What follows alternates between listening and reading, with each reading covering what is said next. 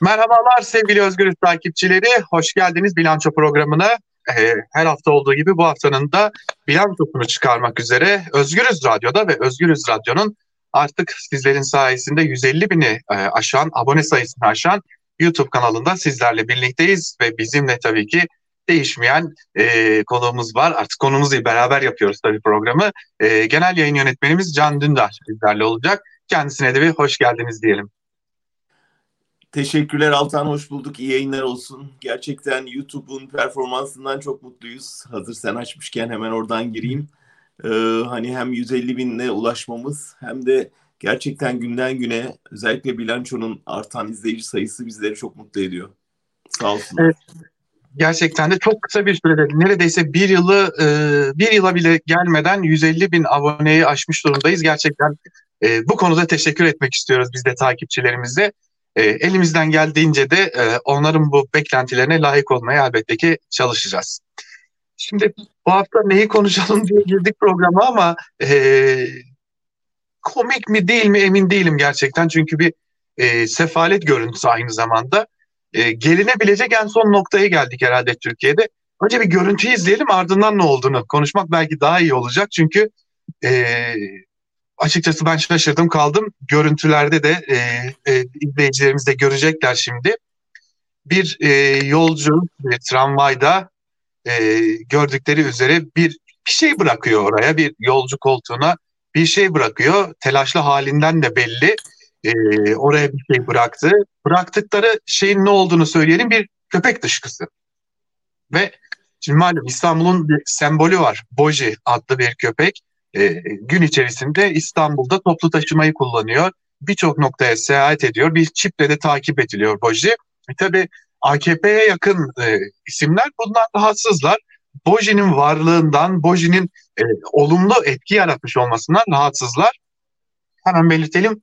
Pelikan'a yakın bir internet sayfası, daha doğrusu bir sosyal medya hesabı e, Boji tramvaya e, dışkıladı diye bir haber e, yapmıştı. Görüntüler ortaya çıktı ki Boji ile herhangi bir alakası yokmuş. E, vatandaşın biri diyelim de elbette öyle olmadığını biliyoruz. E, bir köpek dışkısını cebinde taşıyıp tramvaya getiriyor. Daha sonra da tramvaya bırakıyor. Ne dersiniz? Buraya kadar mı geldiler? Valla itiraf edeyim izleyicilerimiz bizi bağışlasın ama şu geçti aklımdan tam işte bize de böyle bok atıyorlar. Yıllardır hem de yani ceplerinde taşıyorlar ve e, bu artık huy olmuş yani insan mı köpek mi ayırt etmeden herkesi e, böyle karalamaya çalışıyorlar. E, bir yandan trajik tabii izlerken insan üzülüyor hani geldikleri noktanın bu olmasına, bu çaresizliğe, bu kumpas alışkanlığının artık e, tramvayda ihtiras tramvayına dönüşmüş olmasına e, insan acık acıyor bir yandan.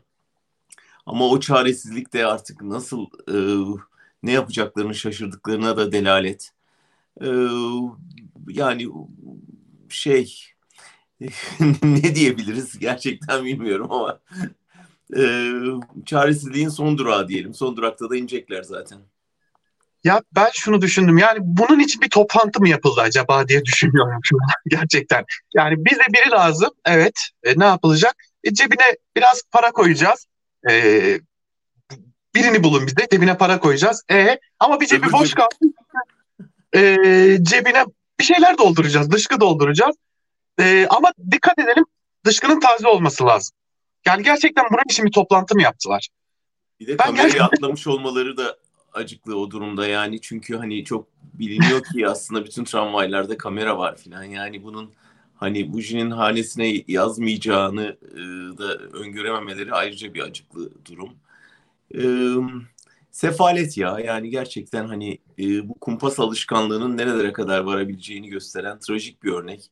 Bugün birkaç kişi yani e, tür şey İngilizce tweetler okudum. Yani Türkiye'nin geldiği durum diye insan üzülüyor gerçekten ya. Yani. Eskiden bu işleri daha iyi becerirlerdi. Şimdi beceremiyorlardı. Ya işte biraz cemaat operasyonları falan yapılıyordu. Yani daha zekice yapılıyordu gerçekten. Ee, biraz cemaat sonrası aklı çekilmiş gibi oldu iktidarın. Ancak güçleri buna yetiyor. Evet şimdi güldük tabii içine düştükleri duruma güldük ama bir de bizim bizi yurttaşları içine düşürdükleri bazı durumlar var. Ee, herhalde başta ekonomiyi konuşmak gerekecek. Ee, şimdi ben dün gece itibariyle bir, e, Diyarbakır'a geçtim. Yani bazı görüşmeler de yapacağız elbette. Çünkü Diyarbakır'la ilgili de belki ilerleyen dakikalarda konuşuruz. Bazı ilginç şeyler var. Ee, özellikle CHP ile ilgili ilginç şeyler var. Belki konuşmak gerekecek ama bir benzin istasyonlarında, akaryakıt istasyonlarında kuyruklar oluşmuştu. Diyarbakır'da bile kuyruklar oluşmuştu. Şimdi bunun sebebi belli. Dolardaki artış. Korkunç şekilde akaryakıt fiyatlarına zam gelmiş durumda. Ama kaseti başa sardığımızda ben ekonominin kitabını yazdım diyen Erdoğan'ın faiz indirimindeki ısrarı ardından da e, canım Merkez Bankası bağımsız bırakın da kararını kendim versin diyen yine aynı Erdoğan var. Bu ısrar niye? Ee, önce size sorayım ardından bazı bilgileri de paylaşmak gerekecek. Kulis bilgileri de önemli çünkü.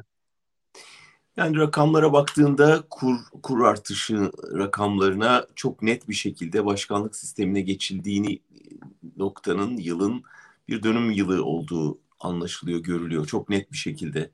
Yani bu bu krizin aslında e, dünya konjonktürüyle ya da işte doların seyriyle falan ilgisi olmadığı tamamen politik nedenlerle ve e, doğrudan iktidarın bütün devlet kurumlarını hiçbir denge unsuru bırakmaksızın kontrol altına almasından kaynaklandığı o kadar net görünüyor ki yani yıllara göre sıraladığın zaman dolar kur artışını e, kırılma noktası başkanlık sistemine geçiş noktası. Yani Erdoğan'ın aslında işte ekonomistim diyen Erdoğan'ın ipleri eline aldığından itibaren ekonomi bir daha kendini toparlayamıyor.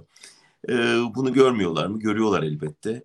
E, doğrusu ben de şey olduğunu düşünmüyorum. Yani bunun cehaletten, bilgisizlikten e, ya da işte e, faiz İslam ilişkisine fazla takık olmalarından falan kaynaklandığını düşünmüyorum. Doğrudan birilerini zengin etmeye yönelik hamleler olduğunu düşünüyorum. E, ve gerçekten çok göre, göremiyoruz yani giren para çıkan para ülkeye e, ve o arada kimlerin e, cebine bu kur farkının girdiğini vesaire çok göremiyoruz. E, birileri belki tramvayda cebinden bir şey çıkarıp koyuyor, cebine başka öbür cebinden bir şeyler giriyor e, ve dolayısıyla e, bu bir süre daha böyle gidecek ta ki dur diyene kadar. Ben burada e, iki şeyi çok önemsedim ekonomi sonunda ekonomi tartışmalarında. Biri Erdoğan'ın doğrudan bir ayete atıf yapacak kadar büyük bir cüretle evet. e, laik bir ülkede e, şeriat kurallarıyla ekonomi yönetmeye kalkması ki bu hakikaten hani laf arasında geçti ama e, gerçekten önemli bir şeydi. E, Türkiye'nin Cumhuriyet'in temelini doğrudan dinamitleyen bir yaklaşımdı. E, buna asla izin verilmemesi gerektiğini düşünüyorum. İkincisi muhalefetin gösterdiği refleksti. Gerçekten anında hemen o gün ekonomi kurmaylarıyla bir araya gelme çok önemli bir e, mesaj oldu. Yani biz buradayız ve müdahaleye hazırız. Bir tür hani itfaiye e, şey timi gibi toplandılar ki işte kamuoyunun tam da buna ihtiyacı var bence. Yani böyle kriz anlarında bir alternatif olduğunu kamuoyuna göstermek ve bir güven hissi aşılamak şu anda muhalefetin en çok ihtiyaç duyduğu şey ve bunu yaptılar. Sanki yavaş yavaş sizin üzerinizde durdu, üzerinde durduğunuz çok önemli bir şey vardı. Gölge kabine haftası. Ee, sanki yavaş yavaş muhalefette buna dair bir de şekillenme var. Ne dersiniz? Kesinlikle öyle Altan. Geç kaldılar ama neresinden dönülse kardır. Yani bunun aynısını mesela üniversiteler krizinde yani Boğaziçi'nde rektör atamalarında mesela yapmaları gerekiyordu. Bunun aynısını hani işte medyada, Rütük'te, e, sosyal medyada e, üstüne gidildiğinde yapmaları gerekiyordu. Yani muhatapların ortaya çıkması gerekiyor. Yani farklı ses vermek, e, yapılanı eleştirmek, eleştirmekle kalmamak, yapıcı yeni alternatif politikalar oluşturup kamuoyuyla paylaşmak, tartışmaya açmak, diğer partilerle görüşmek. Bütün bunlara ihtiyaç var. Dolayısıyla ekonomide başlayan bu e, refleksin diğer alanlarda da kendini göstermesi lazım. Şimdi peki AKP niye böyle yapıyor diye bir soru işareti de var. Elbette ki e, bunun salt bir ideolojik gerekçeli olmadığını biliyoruz. Çünkü bana kalırsa artık AKP'nin bir ideolojisi falan da yok. E, ama e, bir AKP'li önemli bir isimle konuştuğumda bana şunu söylemişti. Neden yani bu ısrar diye? Bizim amacımız piyasada para bolluğu sağlamak diye bir önemli bir çıkışı var. Şimdi buna eş zamanlı bazı özel bankaların yöneticileriyle konuştuğunda şu söylendi. Bankaların üzerinde ciddi bir baskı oluşturulmuş durumda. Kredi verin, faizleri aşağı çekin diye. Şimdi malum e, kamu bankaları çektiler ama hala özel bankaların kredi faizleri noktasında bazı sıkıntılar var iktidara göre. Ve bir diğer yandan da özel banka yöneticilerine kredileri verin, belli bir kotanız var, bunu doldurun diye bazı baskılar var. Tabii bu benim aklıma şunu getiriyor. E, piyasada belli bir oranda para bolluğu borçlandırarak da olsa bir para bolluğu sağlamak ve bunun üzerinden bir erken seçim gibi bir çalışmaya gitmek gibi bir niyeti olabilir mi size göre iktidarın? Tabii ki bütün bunlar açıkça seçim hazırlığı. Yani çok net. Ee, biliyorsun AKP baştan beri uzun zamandır aslında e, borçlandırarak e, kendine bağımlı hale getirme politikası izliyor. Çünkü yani insanlar haklı olarak endişe duyuyorlar. Yani bir iktidar değişikliğinde benim e, mali durumum ne olur, e, borcum ne olur, belediyeye soktuğum evladımın durumu ne olur, benim aldığım işte e, sosyal yardımlar ne olur? Yani bütün bunlara cevap ararken ne kadar borçlandırırsan o kadar kendine bağımlı hale getiriyorsun. Bu politika baştan beri sürüyor. Ee, evet bence de bir seçim şeyine girdiler. Piyasaya para basıp parayı bollaştırıp bir geçici e, düzelme hali yakaladıkları anda e, erken seçim ilanı e, mümkün. Kaldı ki belki de Bahçeli'den böyle bir sürpriz bekliyorlar. O yüzden de hazırlık yapıyor olabilirler. Ama artık şunu yerli yabancı bütün uzmanlar, gözlemciler net görüyor. Yani Türkiye bir seçimden kaçamayacak, iktidar bir kaçamayacak ve Türkiye bir seçime gidecek önümüzdeki yıl o çok belli. Ee, zamanlamasına kalıyor iş ve o süreçte işte iktidar ne kadar e, biraz düzelme alameti gösterebilirse o kadar kazançlı çıkacağını düşünüyor. Tabii piyasanın bütün unsurlarıyla kavgalı olunca da nasıl bir düzelme alameti e, ortaya çıkabilecek o da ayrı bir şey. Sadece piyasanın unsurlarıyla değil bir de kendi işlerinde de kavgaları var. E, %50 artı bir konusu. Evet yani gerçekten o tuzak şeyine ben de e, inanıyorum. Yani kendilerine bir tuzak kurdular farkında olmadan. Şimdi o tuzağa düşmüş durumdalar. Yani kendi elleriyle kurdukları ve hani iktidarı e, daimi kılalım, sonsuza kadar e, iktidarda kalalım diye kurdukları tuzak daha ilk aşamada zaten ayaklarına dolaştı. Şimdi de önlerinde büyük bir uçurum olarak duruyor. E, nasıl bunun üstünden atlayacağız diye. Çünkü öyle bir çıkmaz ki gerçekten. MHP'nin tek güvencesi 50 artı 1. Yani o altından çekildiği anda MHP boşa düşecek ve iktidar için kullanım süresi dolmuş olacak.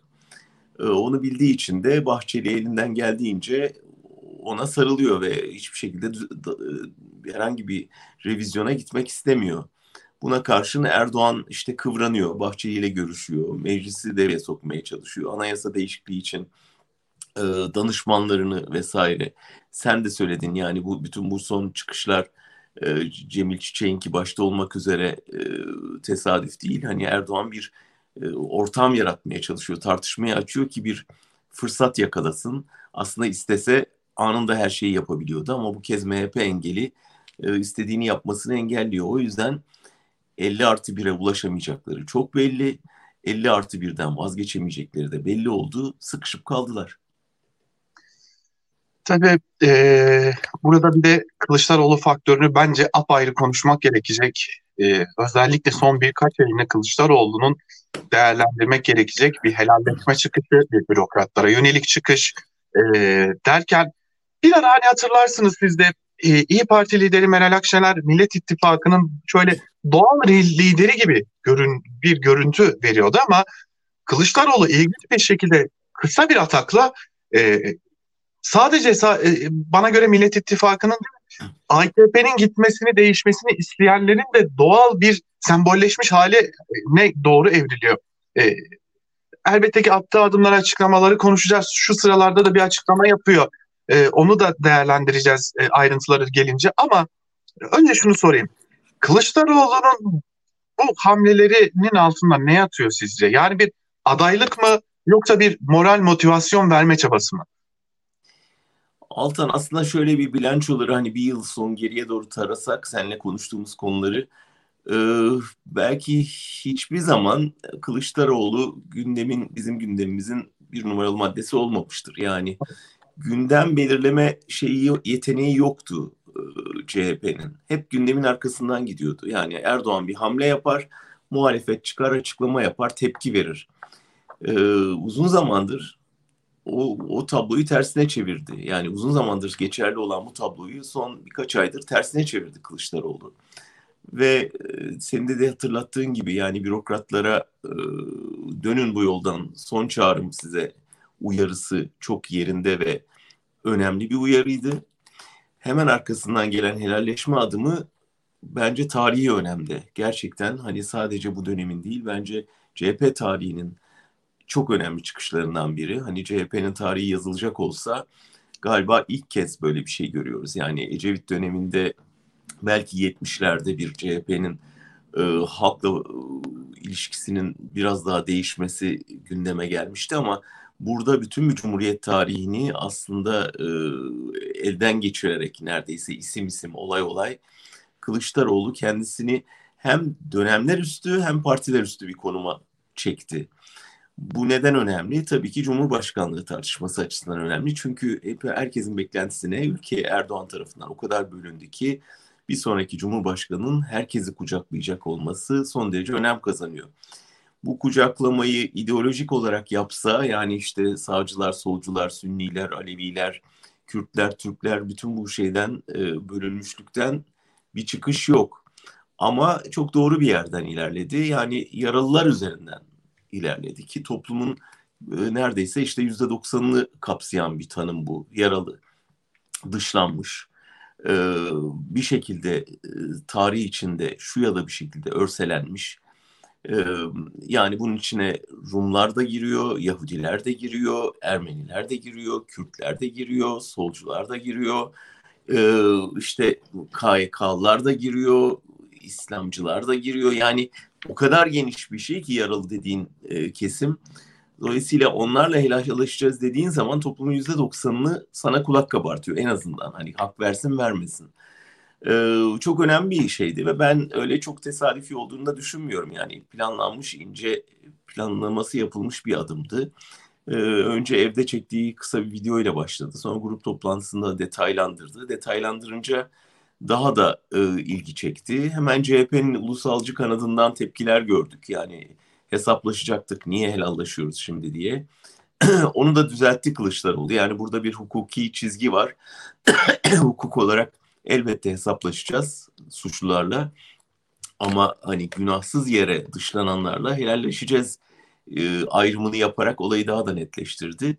Bence bu çıkışı iyice güçlendiren şey Demirtaş'ın ona hak veren ve destek olan açıklaması oldu.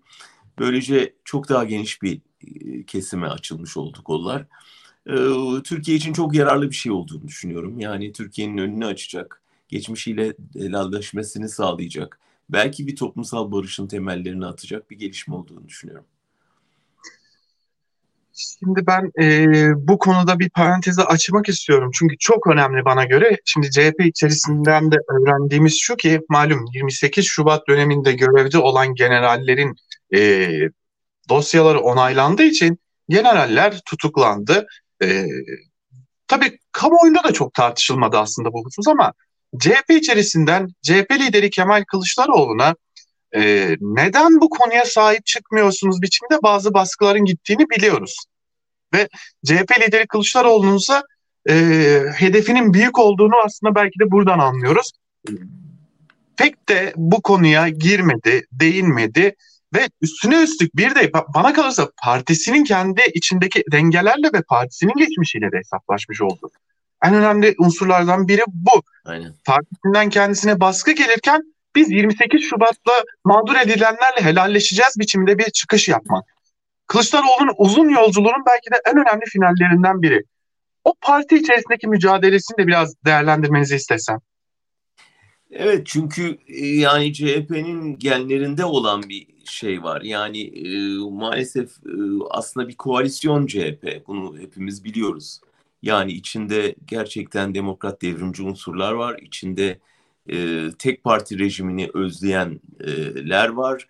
İçinde hani e, sosyal demokrat çizgiye daha sadık olanlar var. İçinde biz şeye e, bu İslamcılarla ancak İslamcı bir görüntü vererek mücadele edebiliriz. O yüzden sağa yanaşmamız lazım diyen çevreler var. Bunları isim isim biliyoruz aslında ve bunlar içindeki mücadeleyi de biliyoruz. Partinin yönetim e, organlarında e, nasıl dağıldıklarını vesaire de biliyoruz. E, ve bugüne kadar hepsi genel başkanın kollamak zorunda olduğu gruplardı bunlar işte yani. Alevilerin kontenjanı var, ulusalcıların kontenjanı var, Kürtlerin kontenjanı var vesaire. Bu koalisyon bugüne kadar hep CHP genel başkanlarının gözetmek zorunda olduğu bir, bir, bir güçler dengesini temsil ediyordu. Şimdi bu çıkışıyla Kılıçdaroğlu aslında koalisyonu falan darmadağın etti aslına bakarsan. Çünkü e, bu çizdiği tablonun içinde e, partinin içindeki bütün o e, hani tek parti dönemini özleyen zihniyeti berhava etti. Şimdi onların çok ciddi rahatsızlık duyduğunu tahmin ediyoruz. Daha önce parti zayıfken çoktan bayrak açıp ayrılma şeyleri verirlerdi, mesajları verirlerdi. Bu sefer fazla ses çıkarmamaları, sadece Twitter'daki mesajlarla sınırlı kalmalarının nedeni CHP'nin gerçekten hani e, iktidara yürüyen parti görüntüsü veriyor olması. Ve şu anda hani e, muhalefet koalisyonunun en güçlü partisi işte Cumhurbaşkanı adayının o partiden çıkacağı biliniyor. Dolayısıyla hani şu aşamada bayrak açmak hele Kılıçdaroğlu gibi popülaritesi giderek artan bir lidere e, evet. çok büyük e, yani ayağına sıkmak olacağı için şimdilik ses çıkarmıyorlar ama rahatsızlığı elbette hissediyoruz yani o kesimdeki. Şimdi bu arada Kılıçdaroğlu bir açıklama da yapıyor. Onu da e, aktarmak istiyorum. E, malum ülkede artan ekonomik krizin baskısı nedeniyle neredeyse bir gıda krizi kapıda. Yani açlık kapıda uyarıları yapılıyor e, CHP lideri Kılıçdaroğlu da marketlerde daha doğrusu gıda tedariğinde yer alan önemli e, şirketlerin temsilcileriyle görüştü ve o görüşme sonrasında bir açıklama yaptı ve şunu söyledi. Marketlerden talebimdir ki bazı ürünlerde yani temel ürünlerde bunlar un, süt, yumurta, yağ, makarna gibi temel ürünlerde zarar etmeyi göze alın. Size söz biz iktidara geldiğimizde zararlarımızı telafi edeceğiz biçiminde bir çıkışı var. Yani bana kalırsa bu da üçüncü önemli çıkışı noktasına doğru evet. ilerliyor. Bunu şu yani, an soruyorum. Evet ee, çok önemli. Yani iktidara geleceğiz hissini, güvenini uyandırmış olması. Önce kendisinde bu özgüveni duyması. Sonra topluma böyle bir güven veriyor olması çok önemli. Çünkü senin de dikkatini çekmiştir. Kamuoyu araştırmalarında bu hükümet bu ekonomik krizle baş edebilir mi diye sorduğunda e, toplumun çok büyük kesimi artık buna inanmadığını çok net gösteriyor. Yani Erdoğan bu ekonomiyi çözemez. Bu, bu sonuç çıkıyor. Ama muhalefet çözebilir mi dediğinde orada da muhalefete de güvenmediği çıkıyor ortaya. Dolayısıyla müthiş bir güven krizi var toplumda. Yani e, bu iktidar gitse bile sorunların çözülemeyeceğine dair bir inanç var. E, bunu aşması gerekiyor muhalefetin. O açıdan bu çıkışlar çok önemli ve e, somut çözüm önerisi getirmesi çok önemli. Yani hani ucuzdan verin zararınızı telafi edeceğiz, geliyoruz iktidara duygusunu vermesi çok önemli. Ben önümüzdeki süreçte belediyelere çok rol düşeceğini düşünüyorum. Yani özellikle bu açlık meselesinde e, topluma e, sosyal yardım meselesinde belediyelerin e, çok daha öne çıkması gerekecek ve onlara çok daha fazla iş düşecek. Yani yerel iktidarlarla e, bir bir tür iktidar provası yapması gerekecek muhalefetin. Evet bu arada ona da başladıkları bilgisini de vermiş olalım. Örneğin e, Türkiye'nin belki de en büyük e, ve en zengin belediyelerinden biri Çankaya Belediyesi'nden bahsediyoruz. E, Çankaya Belediyesi'nin e, merkez binasındaki Kılızdıray'daki merkez binasında çok büyük bir yemekhane var. O yemekhane öğrencilere açıldı. Öğrenciler akşam saatlerinde e, öğrenci kimlik kartlarını göstererek oradan e, ücretsiz bir şekilde yemek yiyebileceklerine dair de bir açıklama geldi Çankaya Belediyesi'nden. E, evet. Burada adımları geliyor ve e, gerçekten büyük adımlar olarak da geliyor. Bu arada bir parantez açıp şunu sormak istiyorum. Çok ilginçti. Erdoğan grup toplantısında bir açıklama yaptı ve faizle ilgili konuştu. Faizle ilgili konuştuğunda zaten dolar kurundaki, döviz kurundaki yükselişi gördük. Aynı gün %50 artı bir tartışması vardı. Bahçeli ve Erdoğan e, beklenmeyen bir zirve yaptılar. Kılıçdaroğlu ve Akşener de beklenmedik bir zirve yaptılar ama zirvenin sonunda e, benim dikkatimi şu çekti. Akşener'de Kılıçdaroğlu da polemiklere girmek yerine yani yüzde 50 artı bir konusundaki polemikleri de e, girmek yerine e, salt ekonomiyi konuştular. Bu muhalefetin bir uyanış halinde olduğunu da mı gösteriyor sizce? Bence uzun süredir var bu Altan. Çünkü şunu fark ettiler ki Erdoğan tamamen polemikle yaşayan bir lider ve bugüne kadarki iktidarını sürekli hani bir tür muhalefet cephesine kum torbası e, muamelesi yaparak sürdürüyor. Yani onlar üzerinde antrenman yapıyor ve sürekli döven lider durumunda. Ve bu kavgayı kazanmalarına da imkan yok. Çünkü yani çok farklı bir yerden konuşuyor. Sokak diliyle konuşuyor. Hiçbir etik tanımadan konuşuyor. Dün dediğini bugün tamamen reddedebilecek bir mertebede. Dolayısıyla Erdoğan'la yapacakları kavgadan zararla çıkacakları kesin. Ee, ve bir süre önce nihayet aslında e, nihayet demek lazım. Çünkü uzun süre bu tuzakta devam ettiler. Bu ağız dalaşına girerek. Şimdi Erdoğan'ı kendi e, hakaretleriyle ya da ağız dalaşıyla baş başa bırakıp kendi gündemlerini kurmaya başladılar. Yani bir tür Erdoğan bitti, yerine biz geliyoruz, biz ne yapacağız ondan, ondan bahsedelim. Yıllar önce yapmaları gereken bir şeye nihayet şimdi e, ulaştılar. Bu çok önemli çünkü o zaman gerçekten Erdoğan e, üzerinde antrenman yapabileceği bir kum torbası olmadığı için ne yapıyor? Yani yakın çevresini dövüyor. Bahçeli ile ağız dalaşına başladı. Yani dolaylı olarak.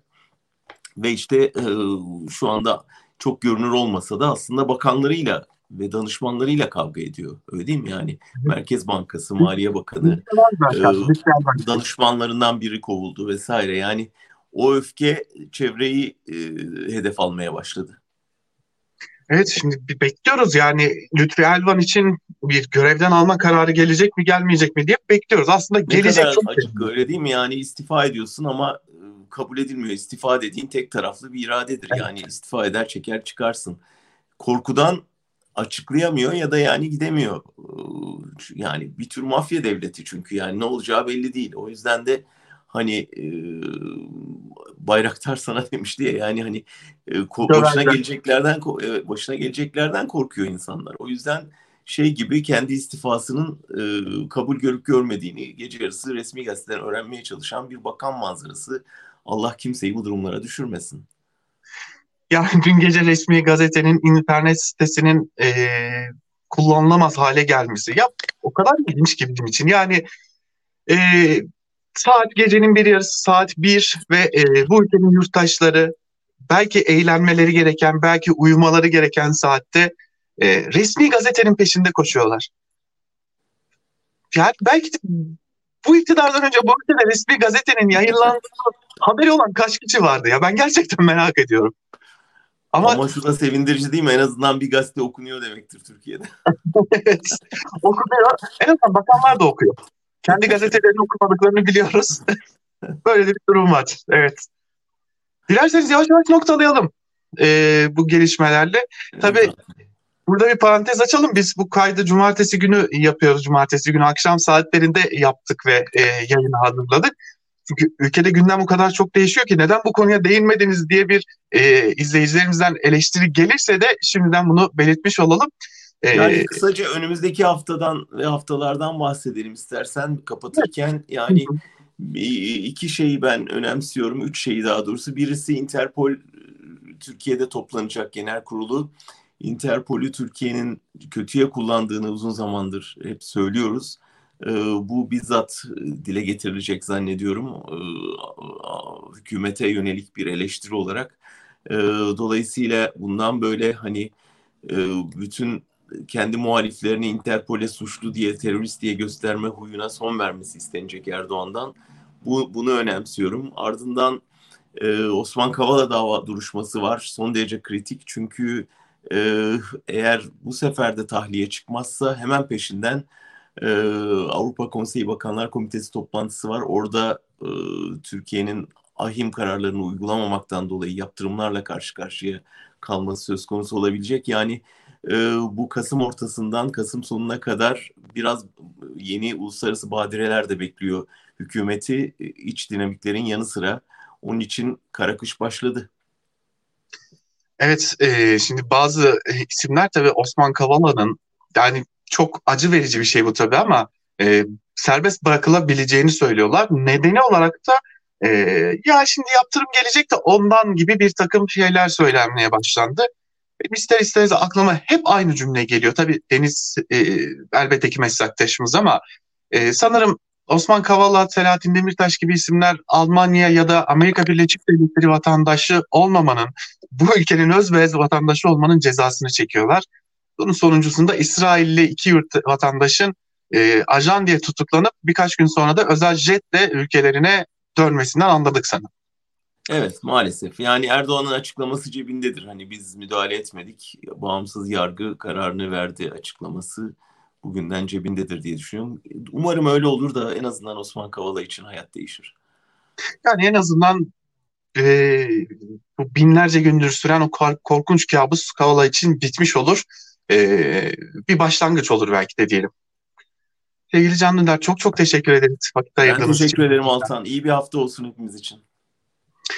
Hareketli olacağı kesin iyi sonuçların da yakın olduğunu artık rahatlıkla söyleyebiliyoruz.